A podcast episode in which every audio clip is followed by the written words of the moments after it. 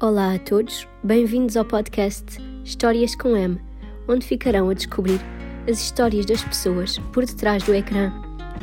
Hoje estive à conversa com Diana Gomes Pedras, ex-atleta olímpica e mãe de duas meninas, que nos contou as suas aventuras pela natação olímpica e pela maternidade. Fiquem até ao fim. Até já! Olá, Diana, muito bem-vinda aqui ao podcast. Obrigada pelo convite. Olha, vamos conversar aqui um bocadinho, dar-te a conhecer assim, o teu percurso como mãe um, e como atleta no teu passado. E queria começar por que nos contasses assim, como é que te tornaste atleta de alta competição? Uh, se calhar vou começar por uh, explicar como é que eu comecei a nadar, porque eu, eu ainda tenho memórias, ainda me lembro de ter medo da água. Eu fui, fui colocada numa, numa piscina uh, onde simplesmente me atiraram para a água, eu tinha dois anos e ganhei um medo terrível à água. E até aos cinco anos andei em aulas onde podia ir com a minha mãe ou com o meu pai. E, e só aos cinco anos é que eu perdi o medo uh, e um bocadinho porque a minha mãe estava muito grávida do meu irmão. E a professora lá me convenceu que eu tinha que largar a minha mãe. Portanto, foram três anos a tentar perder esse medo um, e, e, depois assim que aprendi a nadar foi, foi assim um flash, até aos oito anos aprendi a nadar todos os estilos e comecei uh, a nadar na pré-competição. Uh, entretanto acabei por ter que interromper um bocadinho um, a, minha, a minha carreira desportiva, diga-se assim, uh, porque mudei de cidade e quando, quando regressei aos 11 anos parece que voltou tudo ao mesmo, portanto voltei ao sítio onde estava, à pré-competição e foi muito, muito rápido desde que voltei à pré-competição, que passei à competição e que tive os meus primeiros campeonatos uh, nacionais, regionais uh, e até consegui fazer alguns, algumas competições internacionais, até que fiz mínimos para os Jogos Olímpicos. Portanto, aos 14 anos, qualifiquei-me para ir aos meus primeiros Jogos Olímpicos. Foi, foi muito rápido, apesar de no início ter sido muito lento e ter tido muito, muito medo da água, depois acabou por ser tudo muito, muito rápido. Realmente que rapidez, com 14 anos estar no, a fazer os mínimos olímpicos. E como é, que, como é que era esse processo? Treinavas todos os dias? Era uma coisa que gostavas mesmo ou foi, foi incentivada pela tua família? Como é que foi, como é que foi esse processo? Foi, uh, foi um gosto que eu ganhei, comecei, comecei a ganhar muito gosto pela natação. Um, realmente os meus pais acabavam por me dizer se não fizeres os trabalhos de casa não podes ir nadar tal era a minha paixão por ir, por ir brincar com os meus amigos, por ir treinar com eles. Um, e eu passei de um medo a um, uma paixão incrível. Não fazia a mínima ideia, nem, nem era um sonho que eu tinha ir aos Jogos Olímpicos. Um, surgiu mesmo, treinava de segunda a sexta, às vezes nem sequer conseguia treinar todos os dias porque ou tinha mais trabalhos de casa, ou estava constipada, ou acontecia mal uma coisa, e às vezes nem ia todos os dias. Eh, na altura em que eu fiz os mínimos, aconteceu, chegou a acontecer isso. Um, por isso, foi mesmo um gosto que surgiu. Uh, a minha família sempre gostou que eu fizesse natação, ou balé, ou, ou ginástica, porque desde pequenina fui fazendo muitas, muitas atividades um, e simplesmente aconteceu ter encontrado a minha paixão e a minha vocação dentro, dentro de água. Foi, foi uma sorte. Olha, e conta-nos como é que eram os treinos. Estavas a dizer que ias treinar com os teus amigos, existia tipo uma equipa, como é que era? Sim, eu comecei a nadar na, no Estoril, na, nas piscinas dos bombeiros voluntários dos Estoris, um, e, e, tinha lá o meu grupo de amigos uh, da pré-competição, que depois passámos todos juntos para, para a competição, uh, era um grupo de amigos como temos na escola, mas diferentes, tínhamos interesses mútuos dentro da piscina, gostávamos de nadar, gostávamos de, das brincadeiras que fazíamos dentro da água, uh, gostávamos daquela dinâmica de até de competir uns com os outros. Um, portanto, trago, trago boas memórias dessa, dessa fase da, da minha vida. Tanto que acabava por ser eh, o, o motivo para eu fazer os trabalhos de casa bem rápido e ter boas notas para conseguir ter o direito a ir à natação, porque acabava por ser um prémio. Sentes que a competição, de, assim desde pequeninos, um, trouxe coisas positivas ao teu crescimento? Não sei, às vezes parece que vemos a competição como algo, uh, pronto, que pode separar os miúdos, entre aspas. Uh, sim, uh, ouço muitas vezes até colegas meus de que fizeram natação de competição dizer que a última coisa que querem é que os filhos eh, façam competição, uh, porque é muito duro, porque, porque pode trazer coisas negativas, porque a competição tem sempre que haver um melhor e o pior, não é? Uh, há sempre o último da lista e há pessoas que entendem isso como, como sendo algo negativo. Eu acho que desde sempre vi que tanto podia ganhar como podia perder, e o que trouxe principalmente da competição é que se hoje perdi, amanhã posso ganhar, eu só tenho é que tentar ser melhor. Um, e sempre tive uma relação muito, muito saudável com, com a competição. Uh, provavelmente tem a ver com a minha maneira de ser, outras pessoas não, não, não vão ver as coisas desta forma, mas o que eu trouxe para a minha vida de hoje é isso mesmo: é que apesar das dificuldades, uh, apesar de, do quanto eu tenha que treinar ou, ou, ou esforçar-me para conseguir um objetivo na, na minha vida, uh, posso ter sucesso, posso não ter sucesso, mas o que importa é realmente a minha força de vontade uh, e, e, a força e a vontade e, e, e a intensidade uh, com que com que eu vou fazer as coisas ou com que eu treinava na altura foi foi assim que, que percebi através do desporto que a vida podia funcionar também. Então não não sentes aquela que, que, aconteceu em ti, aquela pressão negativa que dizem que também dá cabo da saúde mental dos atletas, por terem de treinar tanto, porque foi com gosto por ti, portanto não sentiste, sentiste mesmo que era quem corre por gosto não cansa, é isso? Comigo foi sempre assim, uh, eventualmente houve períodos, uh, e agora fala-se muito nesta questão da, da saúde mental, uh, houve períodos em que posso ter sofrido alguma pressão, não por parte dos meus pais, não dos treinadores, Mas às vezes por parte de elementos de equipa ou, ou até noutras situações aconteceu por parte da, da federação uh, ter tido algumas pressões que não foram saudáveis.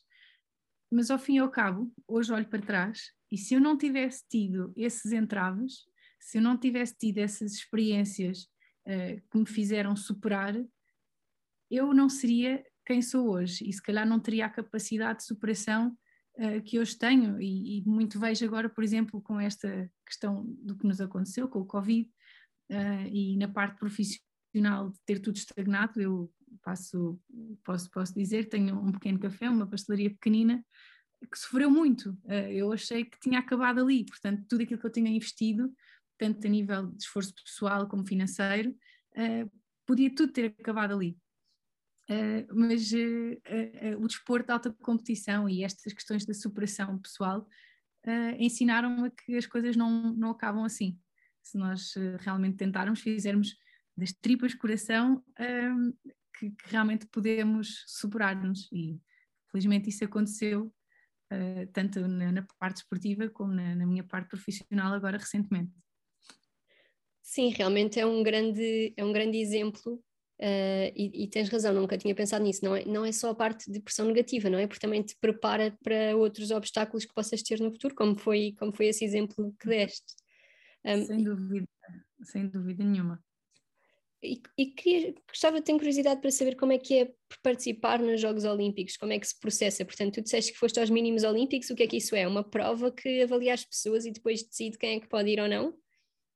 É mais ou menos, nós temos uma tabela de, de tempos uh, mínimos, chamamos-lhe os tempos mínimos de acesso, um, ehm, que cumprimos em determinadas competições. Havia os campeonatos nacionais, os europeus, os mundiais nesse ano, e em qualquer uma dessas eu podia qualificar-me. Acabou por ser num campeonato nacional, uh, ali nas piscinas do Jamor, um, ehm, que, que, que, consegui atingir esse tempo que me abria as portas uh, a poder participar nos Jogos Olímpicos era um tempo uh, que, que, a FINA, a Federação Internacional de Natação, um, ehm, que, que, o deliberava uh, e eu atingi-o. Uh, e nessa altura tinha só 14 anos, Foi, tinha, tinha tido poucas provas internacionais, era, uma, era um objetivo que eu não tinha claro na minha cabeça, ainda não era esse o meu objetivo, eventualmente o meu objetivo era conseguir ir aos europeus absolutos, porque eu ainda era júnior na altura, e, acabei por saltar uma data de, de etapas de repente. E, e, acho que isso pode realmente pôr, eh, responder um bocadinho à questão como é que foi participar nos Jogos Olímpicos. Uh, os meus primeiros Jogos Olímpicos eu era uma miúda, tinha acabado de fazer há duas semanas os meus 15 anos e senti-me uma formiga, senti-me muito pequenina. Foi nos Jogos Olímpicos de, de Atenas, era uma piscina ao ar livre e, e lembro-me de, das bancadas serem infinitas, parecia que iam assim até ao céu, cheias de gente, um, eh, havia muito, muito sol, foi, foi, estava um dia espetacular, mas eu senti-me mínima. Entrei com as minhas colegas, éramos oito né, nessa série, entrei com as minhas colegas e, enfim, não... ainda há pouco tempo vi umas imagens uh, de, dessa entrada na piscina e, e, da sensação de, estar, de ser mesmo pequenina, de ser nova, de ter pouca experiência, mas também me lembro do momento em que subi para o bloco de partida uh, e de nada à volta existir, estava só eu e a piscina. E foi, foi incrível, essa, essa sensação foi, foi espetacular e depois consegui guardá-la para, para o resto da minha carreira, de, apesar de estar nervosa, apesar de ter muita intensidade uh, a experiência, de conseguir guardar aqueles momentos só para mim uh, e para a água. Uh, portanto, foi, foi uma aprendizagem também. E como é que a tua família reagiu quando inesperadamente ficaste apurada para os Jogos Olímpicos? Eh, e foram contigo? Como é que é o processo depois lá, lá nos Jogos? Como foi uma competição aqui em Lisboa, os meus pais estavam na bancada e eu até conseguia vê-los facilmente. Uh, o meu pai desatou aos saltos em euforia e a mãe desatou a chorar, porque eles sabiam que eu tinha feito mínimo olímpico. Eu não sabia ainda. E eles sabiam que eu tinha feito mínimo olímpico e, e eu pronto, estava contente a dizer-lhes adeus, tinha batido o recorde nacional, uh, mas achei estranha aquela reação muito efusiva deles. uh, obviamente que eles ficaram, ficaram muito, muito contentes com o resultado, não, não faziam ideia de como é que isso ia ter repercussão na minha vida, por ter sido muito nova, eu estava no nono ano da escola quando, quando isso aconteceu, uh, não se sabia como é que, como é que isso podia ter repercussões a longo prazo mas eh, felizmente foram sempre o meu grande apoio. Foram sempre quem me pôs os pés na terra. Uh, na altura houve muita exposição mediática à qual não se estava habituado como agora. Agora temos as redes sociais que rapidamente nos põem uh, em contacto com muita gente. Na altura não, era uh, não havia nada disto. já parece que parece que foi há pouco tempo, mas já foi há 17 anos atrás. Um, e foram, foram eles o meu grande suporte até para quando as coisas não corriam muito bem. Uh, e os mídias entravam muito com muita força e, e podiam-nos deitar muito abaixo e, e, foram sempre eles que conseguiram dar, dar esse grande apoio e enfim, sem eles era, era impossível ter conseguido o que consegui, até porque eram eles que mudaram os treinos, tanto de manhã como à tarde, um, porque depois de ter feito mínimos olímpicos comecei a treinar mais a sério, comecei a ter que fazer estágios uh, mais intensos, os treinos às 5 e meia da manhã, ou, ou, e depois os treinos de ginásio, enfim, até aos 18 anos, até eu ter carta, foram eles sempre que me levaram. Portanto, a medalha é muito deles também. Olha, então tu participaste, fizeste os mínimos olímpicos, como estavas a dizer, começaste a treinar mais intensivamente e foste aos Jogos Olímpicos de Atenas. E depois Sim. voltaste a participar, não foi?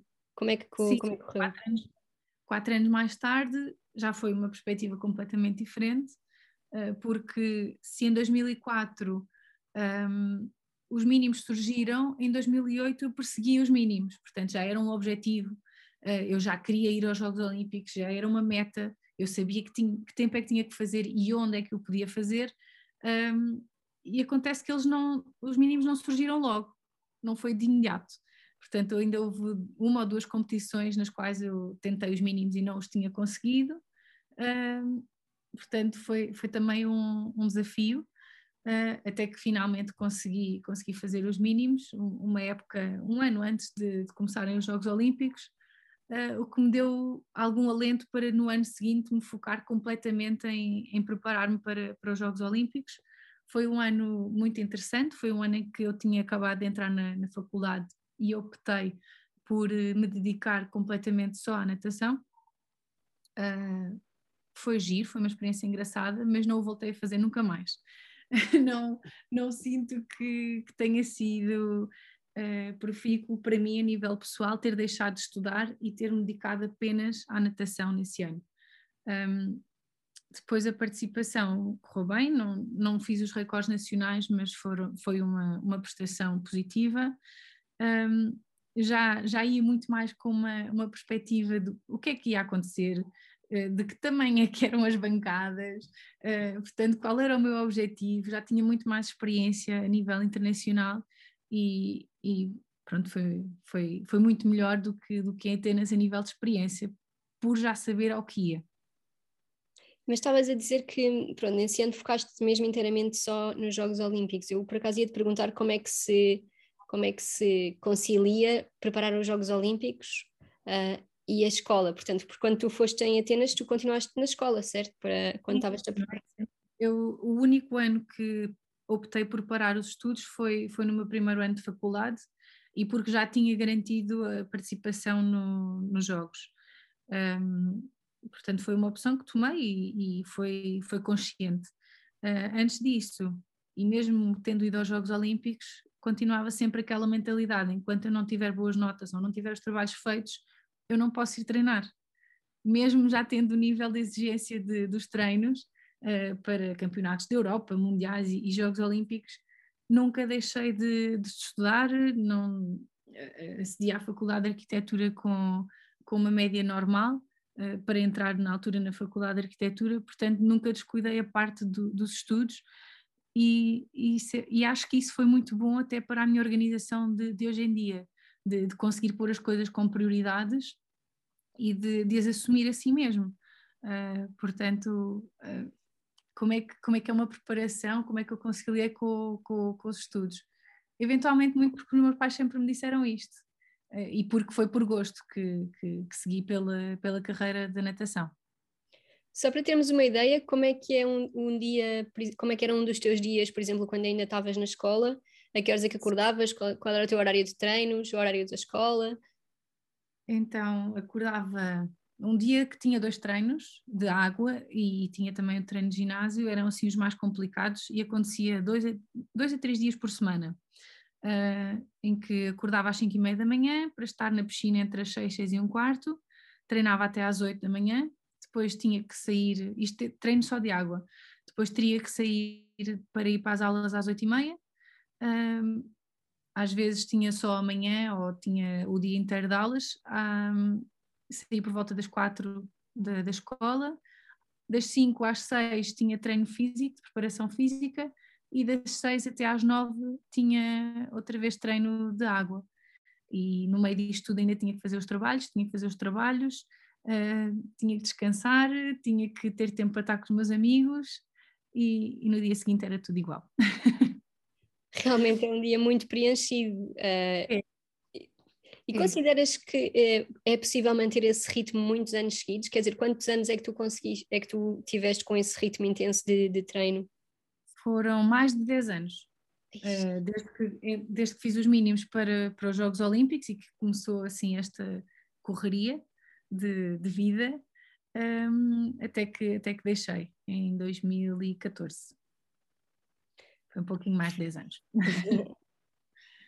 e tu só consegues ver coisas positivas, não sentes por nenhum lado que tenha sido desgastante ou uh, em nenhum momento que, que usaste assim mesmo desgaste físico, nem, nem tanto emocional, que já falámos há pouco, como era por gosto, não, não sentias tanto, mas a nível físico nunca sentiste assim desgaste?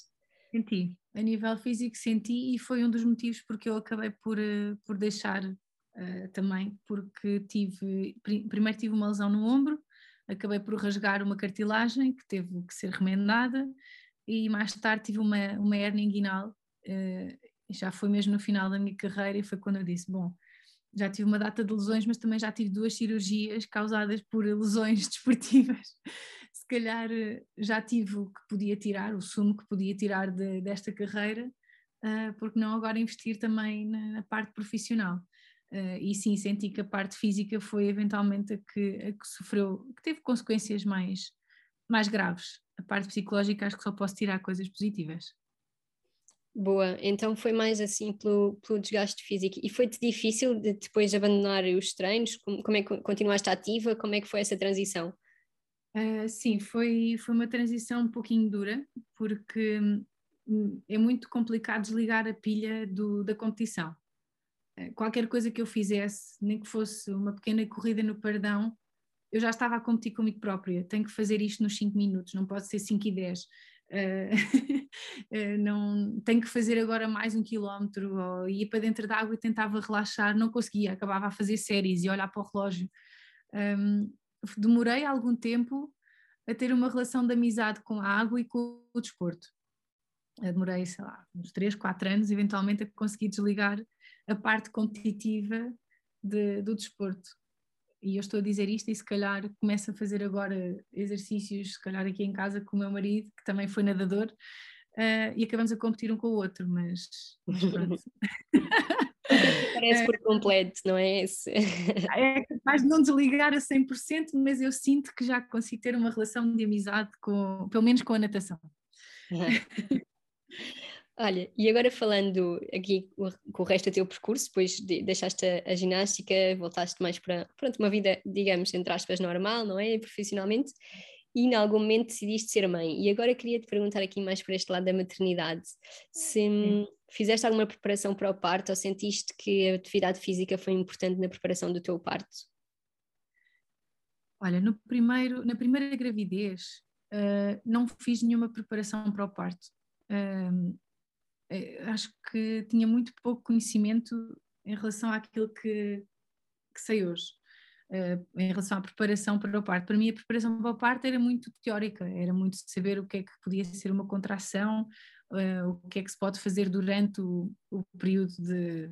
Uh, o trabalho de parto, um, li livros, mas a nível físico não, não trabalhei nada. É curioso que tive uma carreira desportiva que é muito física, mas depois no, para, durante a minha primeira gravidez acabei por não procurar nenhum grupo de exercício um, como mais tarde vim a ter conhecimento do Aquaman, exatamente onde te conheci, uh, para fazer o pós-parto. Portanto, a minha preparação para, para a Petra foi muito teórica. Um, depois aconteceu que essa preparação teórica não, não teve aplicação prática porque a Petra decidiu ser um bebê pélvico, estava com as pernocas completamente para cima. Uh, a minha médica acabou por me indicar que eu poderia fazer a versão externa uh, cefálica. Sim. Uh, eu informei-me um pouquinho sobre as consequências e, enfim, acabei por optar não o fazer e assumi a cesariana. Fiquei bastante triste, estava triste no sentido em que eu estava mentalizada para ter um, um parto normal, um, mas lá está, a parte da superação e da aceitação que trouxe do desporto ajudou-me ajudou a, a aceitar e, e, a superar esse, essa questão, um, mas uh, o que me ajudou mais ainda foi realmente o, o pós-parto, foi, foi um grupo fantástico que encontramos ali no, no um, que ajudou a recuperar fisicamente, mas muito mais psicologicamente, eu acho. Foi, foi fantástico ter conseguido fazer este pós-parto, este primeiro pós-parto. E eh, eu ia te perguntar se tens-te conseguido manter ativa depois de ser mãe, pronto, com o programa com a mãe dá uma grande ajuda, como tu bem disseste, uh, mas depois, depois no regresso ao, ao dia a dia normal, digamos, depois do pós-parto, se é que o pós-parto algum dia tem fim, tens-te conseguido manter ativa e depois como é que preparaste o segundo parto? Consegui manter ativa, uh, portanto a Petra tem dois anos, uh, desde, esse, desde que ela nasceu até que voltei a engravidar consegui me manter ativa. Um, eu acho que sempre me fui mantendo ativa, não, posso não, não ter sido super regular, mas sempre me fui mantendo ativa, fui fazendo o meu exercício à minha maneira, mas assim que soube que estava grávida da, da Esmeralda, um, comecei logo pós-parto com a Mariana, porque sabia que ia ter a minha rotina, o meu momento com, com a minha bebê, um, e, e é, é, essencial, foi essencial realmente conseguir manter esta, esta atividade física e, e agora mesmo não estando tão próxima de, do, por ser o, o mês que é, mas não tanto tão próxima do grupo, consegui continuar a manter-me ativa e eu acho que é essencial, tendo ou não bebês, acho que é essencial manter-nos ativos pela nossa sanidade mental. Uh, estando ou não uh, ligados ao desporto, acho que é, é muito, muito importante que mantenhamos a nossa parte física, portanto, este corpo que é a nossa casa, que é, é tão importante mantê-lo mantê ativo e, e, saudável. Sem dúvida, estou de acordo contigo. Um, eu não, nunca fui assim muito ativa, Uh, comecei mais agora nesta, nesta fase da, da gravidez, estava muito preocupada com, com engordar muito e depois não conseguir emagrecer, então comecei a fazer exercício. Uh, mas no pós-parto ajudou-me sobretudo pela, pela parte psicológica, como estavas a dizer. E, e aqui eu queria te falar, perguntar sobre a preparação do segundo parto, mais a nível físico, a nível de preparação de informação, porque tu disseste no teu primeiro parto fizeste uma grande preparação teórica, mas agora no segundo parto querias preparar um parto diferente, não é? Depois da cesariana. Como é que foi a tua preparação nesse sentido? Sim, eu assim que soube que grávida da Esmeralda, a minha cabeça foi imediatamente para a questão: mas será que eu agora consigo fazer um parto normal? Para mais elas só iam ter um ano e meio de diferença. Uh, será que é possível? Será que, que me deixam a nível médico? Um, e assim que a minha médica disse sim, é possível, não, não há nenhuma contraindicação para, para se poder fazer um, um parto normal, depois de uma cesariana, com o tempo que vocês que as bebés vão ter diferença, minha cabeça focou-se automaticamente em, que iria ser possível, em que este bebê não iria estar pélvico e que, e que ia, ia correr tudo bem. Um, e, e, acho que o facto de poder ter preparado fisicamente uh, ajudou a que a cabeça também aceitasse que isso iria acontecer. Um, nós temos, eu acho que nós temos um, um grande poder de, de, nos convencer das coisas que, que vão acontecer. E, e, acho que visualizei tanto e mentalizei-me tanto de que poderia ser um parto normal, e, e, acho que tu és capaz de partilhar isso comigo, um percurso semelhante nesse sentido. Um, e acho que se, ao visualizar tanto, somos capazes de nos ajudar e, e, de, entre aspas, nos convencer a que as coisas vão correr bem e que são possíveis. E, e a Esmeralda nasceu de, de parto, parto normal e, e, desta vez consegui aplicar uh, toda a teoria que, que, já, já tinha estudado antes e, e, de muito mais informação que consegui absorver um, entre, entre os dois partos. Em algum momento um, sentiste medo por causa dessa, de pronto, serem tão próximas e dos riscos que podia haver por causa de cicatriz? Porque isso, eu lembro-me que eh, no meu caso era um dos meus medos principais de, de tentar um, um, um, parto normal depois de uma cesariana, era pensar, bom, e se a cicatriz ainda não está eh, bem fechada, o que, é que, o que é que pode acontecer? Tu tiveste algum medo nesse sentido ou foste, muito, foste sempre positiva, como estavas a dizer?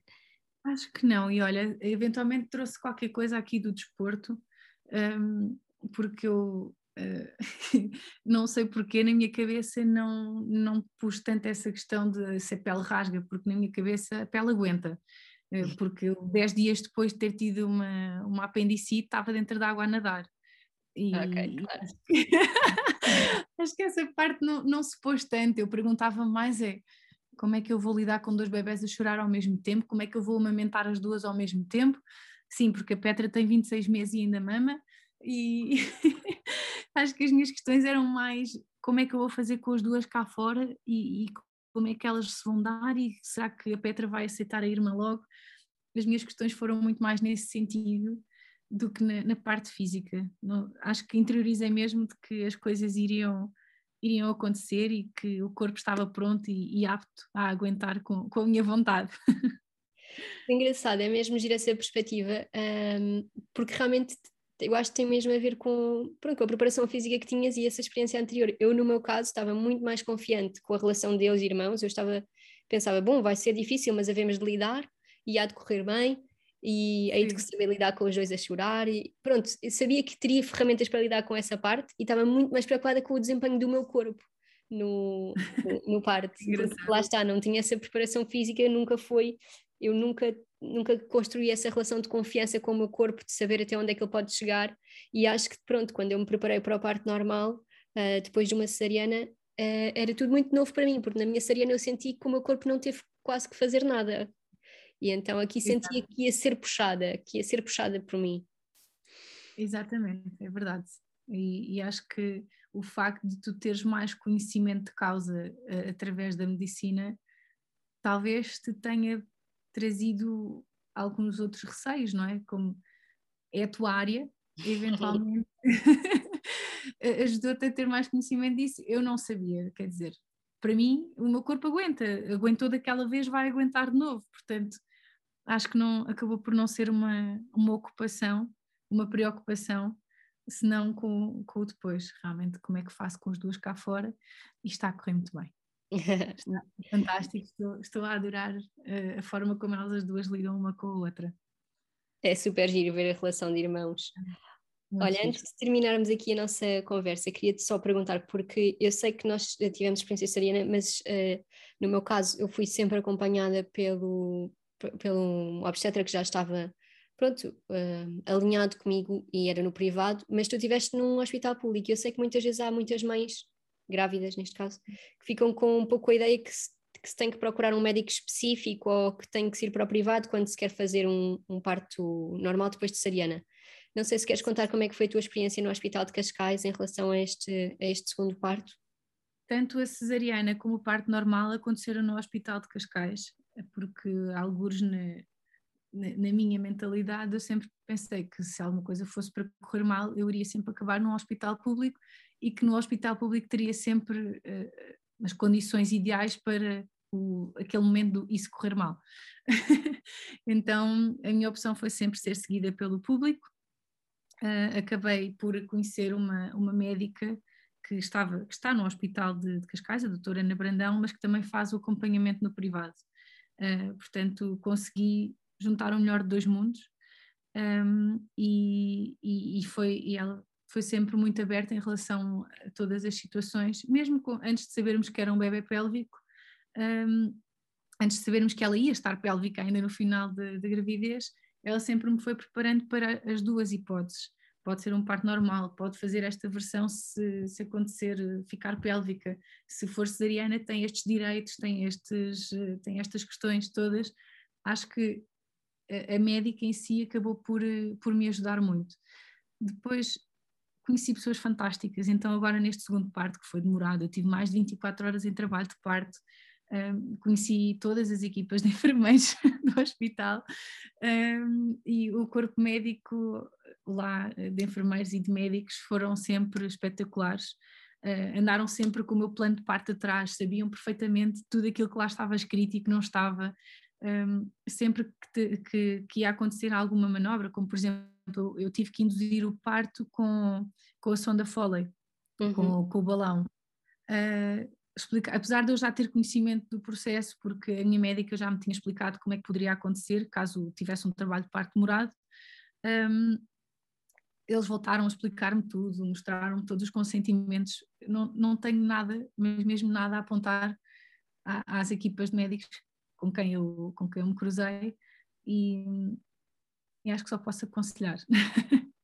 não, não ganho nada com isto. não ganho nada com isto, zero. Uh, só acho que, que é preciso desmistificar a questão de que no público as coisas não estão todas muito esquematizadas, porque a minha experiência é o contrário. Obrigada pela tua partilha, eu acho que é mesmo importante realmente dar essa visão.